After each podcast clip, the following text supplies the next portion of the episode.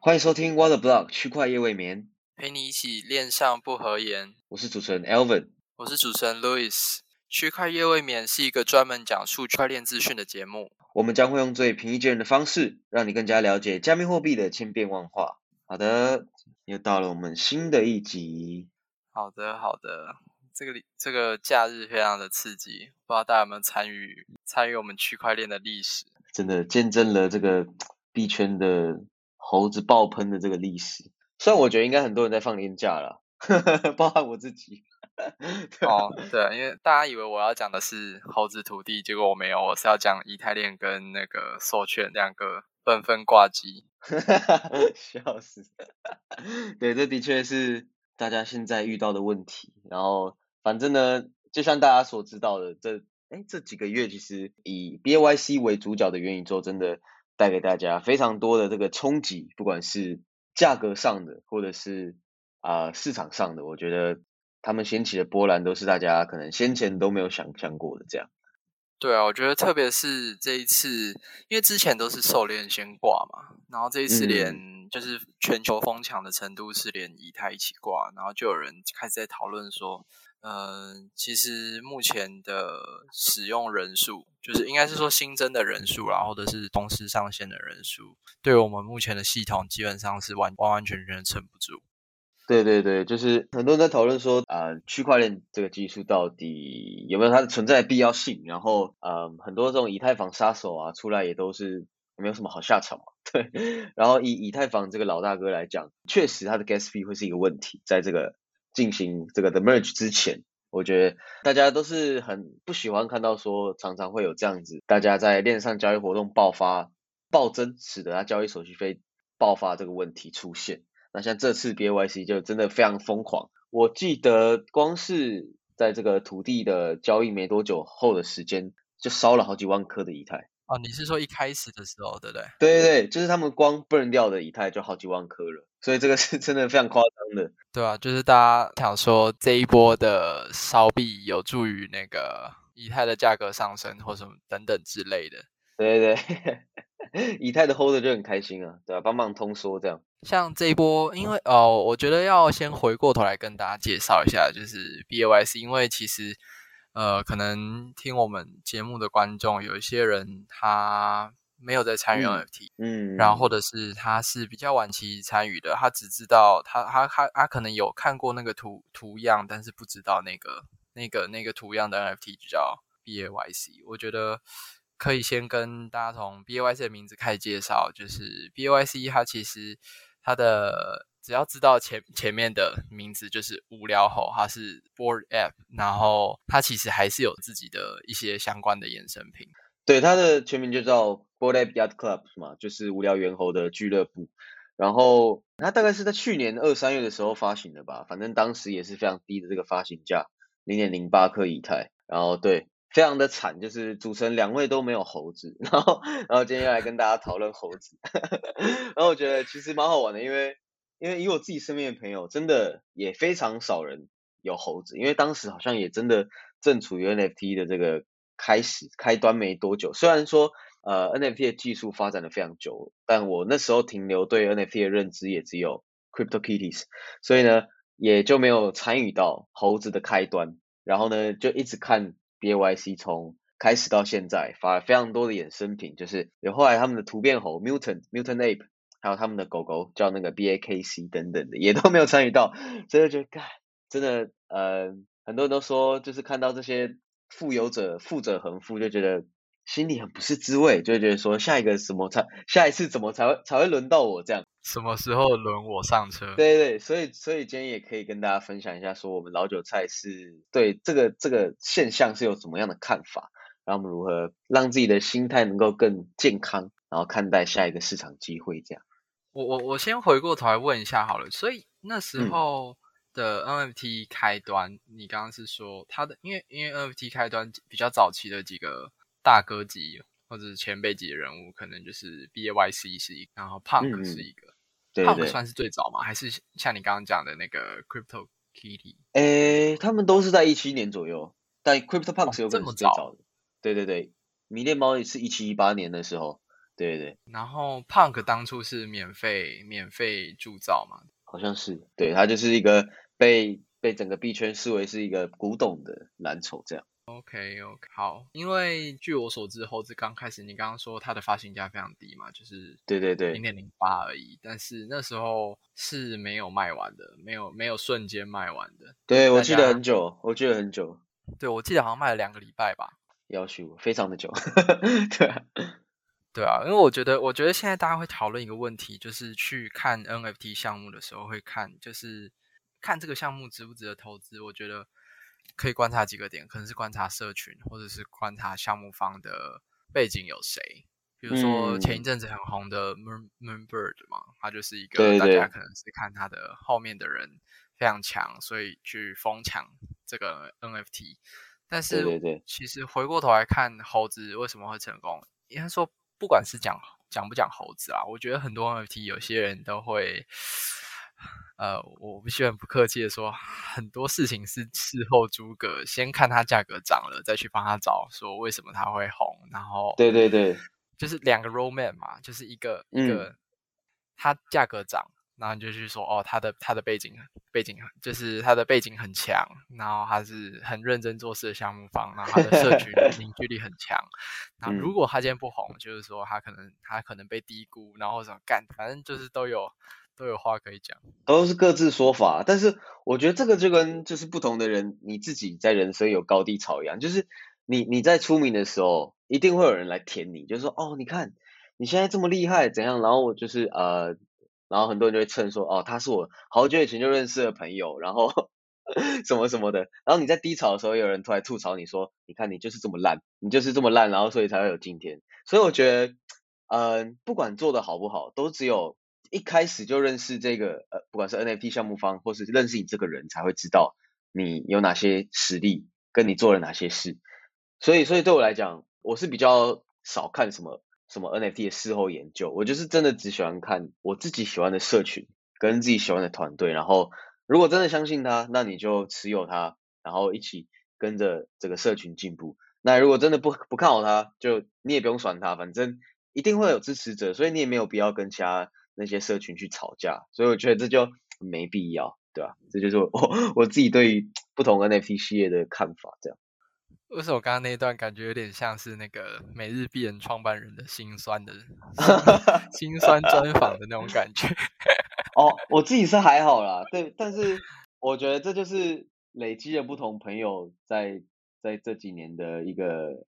经验谈，对啊，我觉得不管是求学期间还是出社会，我觉得都一样，就是永远都会都会这样子。我觉得这就是人人生嘛，对吧、突然变这个人生长谈的节目，对吧、对啊，人家想说这这这集是发生什么事情啊？讲回来，刚刚其实你有说到像社群或者是呃。嗯还是要看一些项目的起起落落嘛。那我们刚刚回过头来嗯讲，就是、其实 Punk 那时候在一七年的时候，他是免费铸造，然后它其实一直以来都被视为是 NFT 界的标杆，因为它毕竟它是一个非常嗯非常早期的一个项目。对对老古董，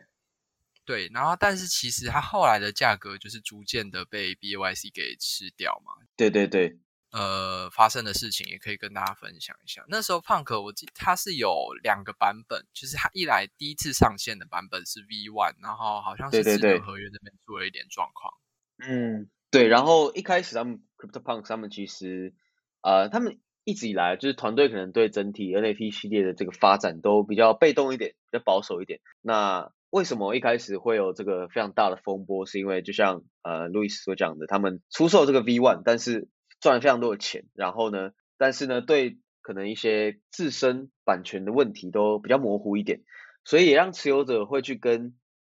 会去把 CryptoPunks 跟 BAYC 去做比较，因为 BAYC 他们本身是非常开放，让这些持有者或者是粉丝去做二创的，然后他们又有这么多的不同的 IP 嘛，所以也就是说他们自身的这个宇宙就非常的具有开创性，跟他们也支持大家去做创作的这个动力，这样。那那这个这两个社群相比起来，那你本身如果你是持有 CryptoPunks 的这些人，一定会觉得说，呃，那那这样我为什么要继续持有这个老古董？因为它真的就只是古董而已，没有办法去做一些非常属于 Web 三这些好玩的事情，这样。嗯，我觉得这其实也不能怪 Punk 他不懂得怎么样做社群上面的炒作，因为确实有很多事情他是要参考前人做做哪些事情，然后自己才可以避免的。特别是我觉得 NFT 呃，在加密货币圈很多这种事情发生。对对对，嗯，比如说有一些交易平台，他知道他的。前辈他可能不够去中心化，或者是他可能流动性有问题等等之类。那他当他要发展一个新的东西出来的时候，他就会在这方面做改进。像胖哥他可能是比较没有顾虑到呃社群这边的想法，包含你持有这个 NFT 有有没有所谓的那个可以商用的权利等等之类，或者是呃对于社群周边的一些炒作什么的。我觉得他们都还在摸索的阶段啦。那那 B A Y C 刚好就是他走在比较后面一点点，所以他可以知道前面的人犯过什么错，那他就尽量不要，或者是他知道前面人喜欢什么样的口味，他就可以往那边去前进。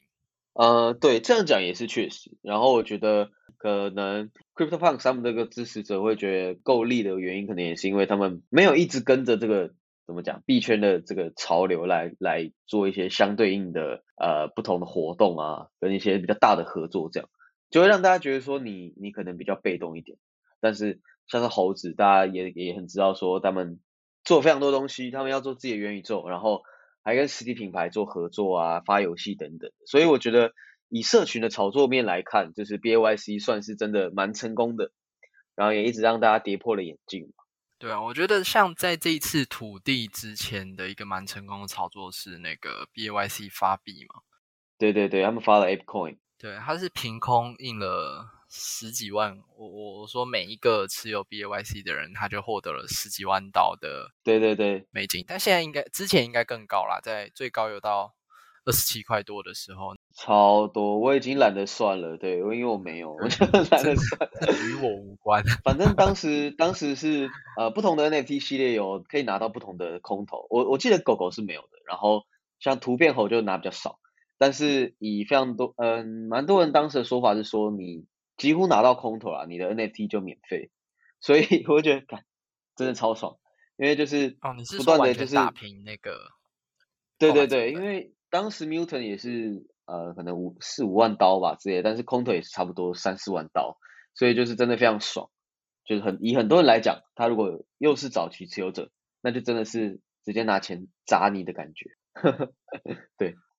这你那你这样子你都讲到这里，你可能就不得不提一位在台湾币圈相当知名，然后持有 BOIC 跟跟那个突变猴相当多的那位大哥。对，多到多到就是把自己的猴子当那个那个下午茶在分发发送给邻居这样。哎，对他他的猴子真的 是当免钱的在送哎。对啊，他送给谁？林林俊杰，然后周杰伦，周杰伦的还没然后柯震东啊，柯震东，对，超多。然后对啊，陈柏霖。对对对对对，超级多。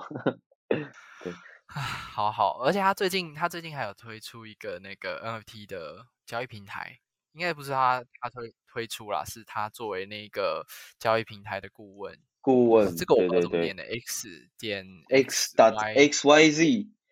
对，其实这个之前好像没有什么太多的消息，只是随着这个土地的消息一爆发之后，他就跟着跟大家说嘛，就是说什么哦，之后的 NFT 上架这个平台就会怎么讲，销毁这个 App 代币，然后送这个平台币。所以也引起了大家非常多的关注，因为等于是又又一次的吸血鬼攻击，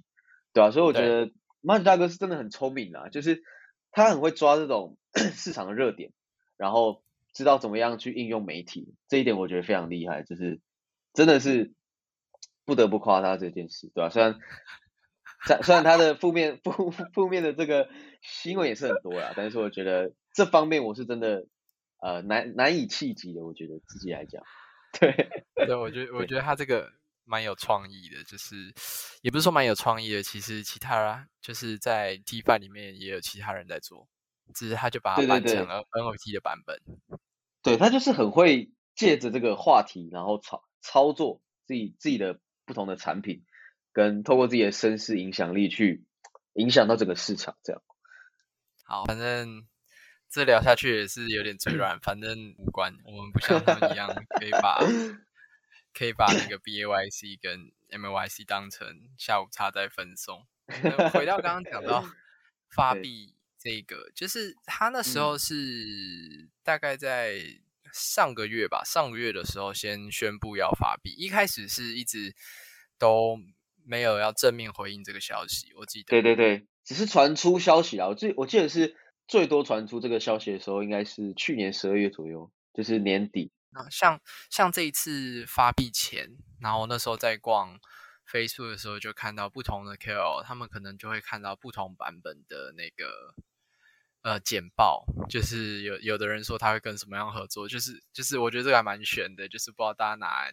哪里拿到这些东西。然后就是有人说哦，他要他打算要发币，然后他打算要跟谁合作，然后他未来 roadmap 会怎么样。之类的，就那时候其实社群声量就蛮高的，但没有想到他是他是透过这样的形式，就是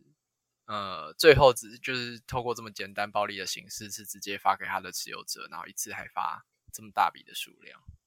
对对，非常的非常凶猛啊，然后也引起就是非常多，可能当时是真的直接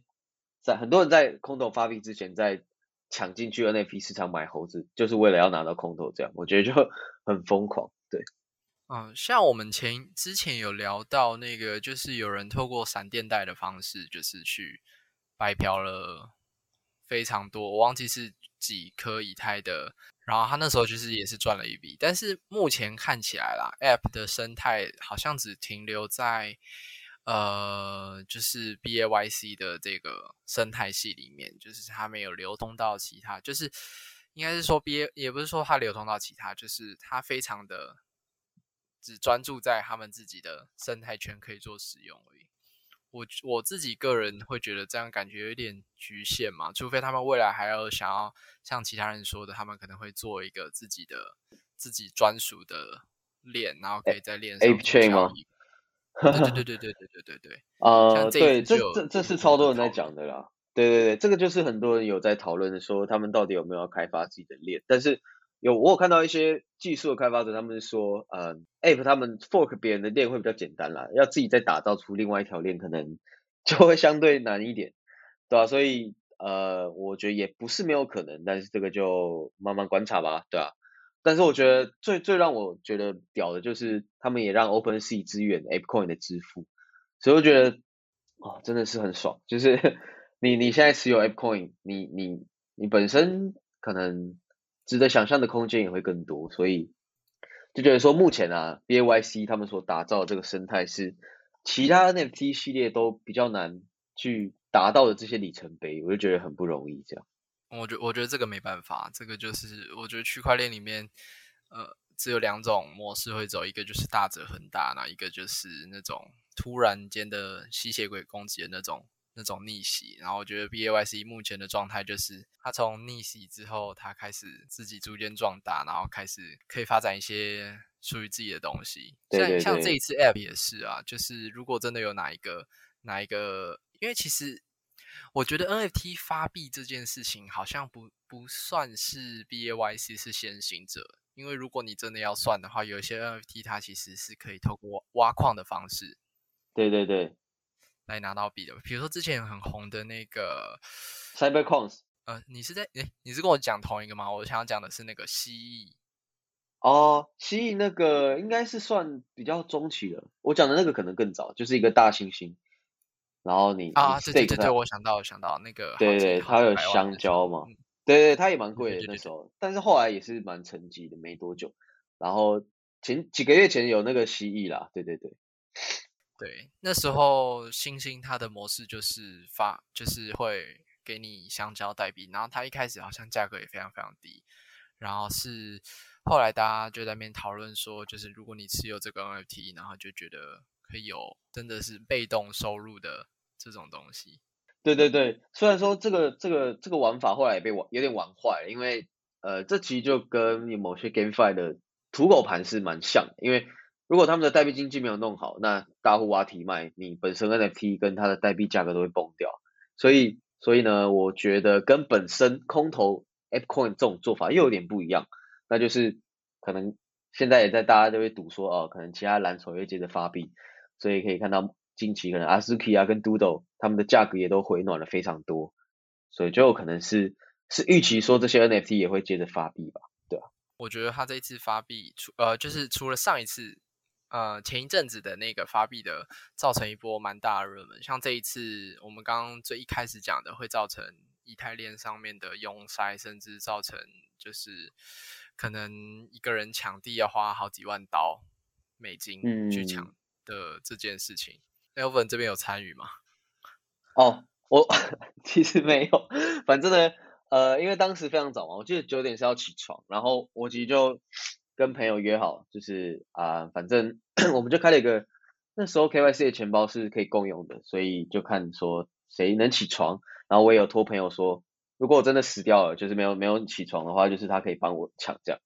但是呢，他当时是有醒的，然后也因为当时的 gas 过高，所以他最后没有送出那个交易，反正呢，我周遭其实。没有这么多人有抢到了，就是就是眼巴巴的已经抢到了，然后再跑路的路上。你说偷 rug 我吗？没有没有，因为那个钱包其实我也看得到，所以他如果偷转账，我是会发现的，对吧？就 OK OK，对，最近可能身边比较多人在跑步走路，所以大家就比较懒得去懒得去搞这个吧，因为本身我们也都不是猴子的持有者，对吧？动力就会比较少一点。哦，因为我我我这次是有看到有身边有些朋友有参与啦，就是不管是透过就是去请一些专门的人去写合约，就是俗称的科学家，然后或者是或者是就是协助 KYC，因为像像其实像中国那边，我前一阵子就是这两天就有看到一篇文章是在写说。呃，中国他们那边的玩法，我觉得很暴力。但是你你要说他能赚到钱，那那你那你也没什么好去去骂人家，因为他们就是疯狂的去做 KYC。哦，对啊，对啊，对啊，很多人都是几十个、几百个 KYC 的。哦，他们那个不止哦，他们那个好像是好像是上千个 KYC。哦，KYC 工厂，好恐怖。对他们那个 KYC 工厂，然后他们他们搞到他们的成本可能才一两颗以太就可以做到，就是 KYC 这些事情。然后他们赚就是暴利给你赚个几百颗，很爽啊！我觉得这就是不同的不同的国家地区他们的赚钱的方式不同嘛。因为像中国他们就是人多，然后呢，不同的消费族群的散布也非常的广，所以我觉得就是跟不同国家他们在玩 NFT 的方式都不太一样。那他们就是专门 会知道这些 KYC 的嘛。因为像先前 CoinList 他们也都弄了搞了超多账号的，虽然很多都被封了，但是。以以这件事来讲，他们就确实可以在身份验证这个市场上面赚到不少钱。对我真我真的觉得他们他们确实是在，我觉得也不能算是优势，但是他们很懂得了解自己可以，嗯，怎么讲？他们愿意去，我觉得愿意去跟他赌吗？就是反正他这个他去算那个投资报酬率嘛，他他他亏也亏那个钱，他其实今天大家 gas fee 也。说不定大家花的那个 gas fee 都比他找人做 KYC 的这个这个钱还要还要多了。哦，对啊，肯定的，对啊，像这一次我刚刚说的，就是很多人是用了呃上万刀、几千刀的比较少看到有人在用几千刀。好，哎，好像哎，大概都是两两颗左右吧，一两颗左右，三千到六千，对啊，对，然后。然后去去 mint 底嘛，然后有一些人的策略就是可能是 mint 之后直接直接 flip 掉，然后有些人可能就会留到开盲盒，像呃盲盒我记得是前天开的嘛，前天开了，然后目前上面就是有分不同的属性，然后当然就是如果真的要现实一点讲价格，目前有一些。呃，依照当时的 App 去算，因为它是要用 App 跟 App 去购买嘛。对对对。嗯，然后依照当时的价格去算，目前是在破发当中。对，就是我觉得其实也要看你的 App Coin 的持币成本，然后你的 Gas Fee 成本。那如果你是真的很不幸，你在 App Coin 的最高点买了，然后你 Gas Fee 又付到最高，你可能付两颗以太，那可能现在就是破发状态这样。对，但是我我是觉得以目前的关注度来说，然后或者是之后想要发展的事情来说，大家是可以去关注一下 App 的土地啦。因为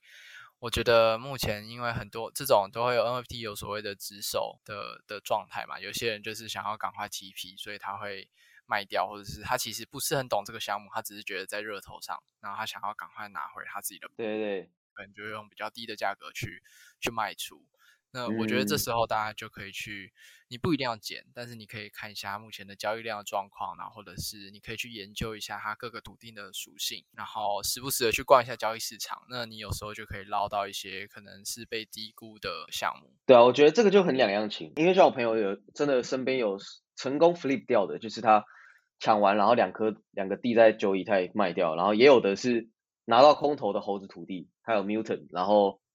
呃，但是开盒之后爆掉，就是它变成只有地板价，所以我觉得这就真的有时候也是有有运气成分在，但是你要对一个 NFT 它的这个发展的 roadmap 都要比较了解，然后再去玩会比较好，不然就会就会被割。因为有时候真的 NFT 你一跌就是几倍起跳的，所以大家在土地不管是土地啊，或者是 BAYC 等等这种 NFT 系列，在操作之前都要稍微做好功课，这样。对，我我觉得这个就可以回过头来，就是对照我们刚刚谈的，为什么就是 BAYC 会成功这件事情，就是很多人看项目会不会成功是用它的价格去看的。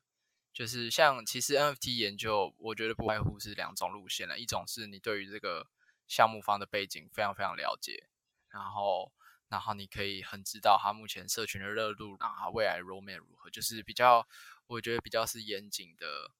呃，去调查这些资讯。那有些人只是因为热度上，所以去参与，比如说像这一次的，我觉得 BAYC 的那个元宇宙的这个土地，它也是多数人，我觉得比较像是他其实对于详细的背景没有去深深度的了解，他只是觉得说，干，他一定是早期项目，他这个绝对就是目前在势头上，他一定有有赚钱的机会，就直接冲进去。我觉得这种人要小比较小心一点，当然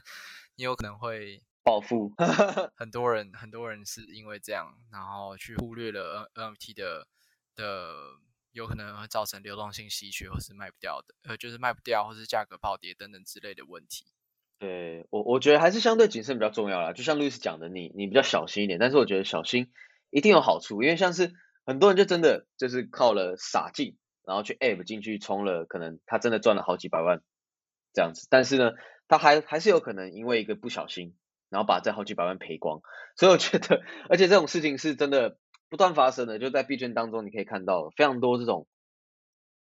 呃，一时组成千古恨的事情发生，所以我觉得还是要在不同操作之前都要做好功课，然后你才你才会有有所准备，你才可以在下一个机会出现的时候抓到这样，所以我觉得，嗯、错过这种不同的 NFT 也不要气馁，就是啊、你你只要花时间研究，你的这个实力是可以慢慢累积起来的，这样。嗯，那这样我就要替新手问一下，因为其实我自己也是嘛，我不是才入圈没有多久，就是因为当初 BAYC Elvin 没有买，那对对对 Elvin 在这一路上或者是近期有没有看到有什么呃不不要不要称是下一个 BAYC 这么厉害好了，就是可以去 去，我觉得下一个 BAYC 这有点太太超过，就很像。很很多人会喜欢 去找一些潜力攻略，然后会讲说好像有人在凑下一个以太哦，哦，攻略攻略，我以为你要说 NFT，好，呃，没有，我不敢讲，我我大概知道你要讲什么，就是有一些熊啊，或者是什么之类的，很多啦，没有没有，不止不止不止，这超多很多，就是大家都会说自己赋能有多好嘛，自己的 roadmap 有多屌，但是回归本质都是要看社群，我觉得看社群有没有共识就蛮重要的，我自己就会比较看。呃，看比较多国外的 NFT 项目，然后呃，你要说下一个可能小蓝筹嘛，我自己就很喜欢卡拉夫鲁，就是它是一个蛮多可爱风格的这种 NFT，呃，然后但是我觉得他们在设计方面好之外，他们在社群也真的团队发花了非常多时间在经营，就是他们每个礼拜都还有什么打游戏的时间，然后跟大家解谜，然后你可能完成一些活动跟任务，你可以拿到奖励。所以你可以看到，就算是熊市的时候，他们的社群都还是可以经营的非常好，就跟很多其他 NFT 的社群不太一样。所以我觉得大家在观察不同的创作的时候，就可以特别，你要以创作的这个经验累积去切入也好，或者说你要以社群的热度去切入也好，我觉得都可以。但是就是不要太盲目去看好一个项目，就是都我觉得要蛮客观的啦。虽然说。这个呃美感是主观的，但是我觉得可以透过很多不同的因素去分析一个 NFT 项目，这样。嗯，对，我觉得确实像 Alvin 说的，就是你你可以去去去观察一下你自己，我觉得是自己是喜欢哪些内容，你可能特别喜欢这个项目的赋能。像前一阵子，其实我觉得在。我不要讲国外好了，我讲台湾，蛮多 NFT，嗯，可能是从原本 Web Two 公司推出的，那它可能就比较强调赋能，就是不管是可以去参加它的线下的俱乐部，或者是呃，比如说也有停车的，然后也有一些什么，嗯，呃，红酒线下的聚会等等之类的，就是那个可能就是比较专注赋能类型的，就是如果你喜欢这个，你就可以去，我觉得你可以多往这方面去做研究。然后就是还是真的要，就是我觉得那个是心态问题。就是如果你是真的非常喜欢这个东西，你可以去研究，你可以去买，但是你不能呃替自己喜欢的东西找借口。但是其实心里只是想要赚钱这件事情。就是当当人家问你说，哎，为什么你买这个？然后你就会说，哦，它的赋能很强啊，它的它的背景很强什么。但是其实你一心只是想要 flip 掉而已。嗯，对，我觉得很搞搞清楚自己到底要什么，就是。如果你真的要赚钱，那你就是当个专业的 flip 仔嘛。那那如果你真的喜欢，那我觉得你买了就算跌了也也不会有多大的影响啊，因为你就是真的喜欢。所以我觉得啊，还是一样，就是要看自己可以承受多大的风险再去做投资会比较好一点，对吧？嗯，像像最近有一些，应该是前一阵子啦，有一些 NFT 开始出现所谓的那个 free mint 的的趋势。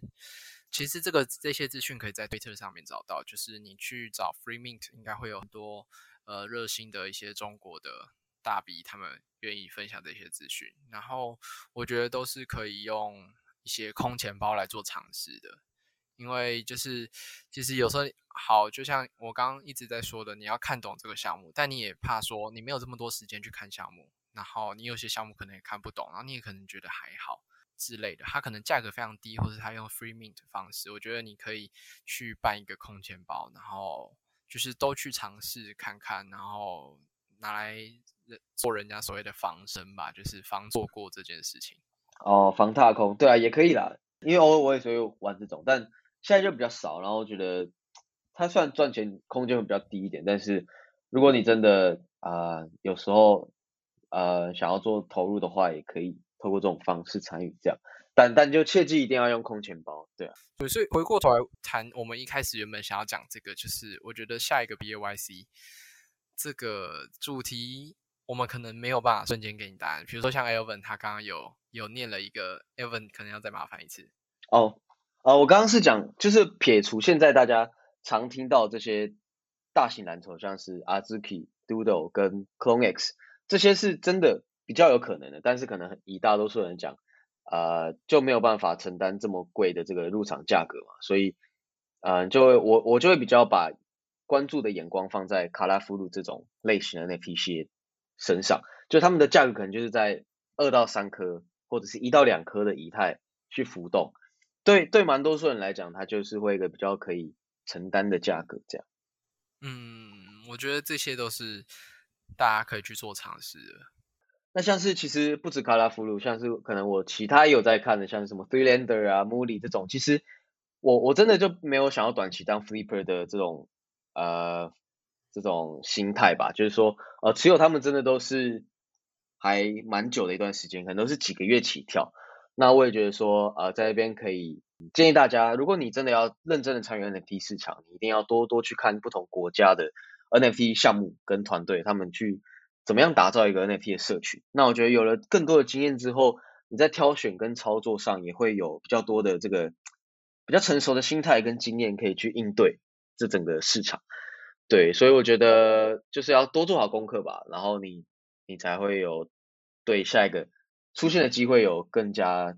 这个充分的准备，这样对吧？然后也希望大家可以早点找到下一个自己心目中的蓝筹，这样。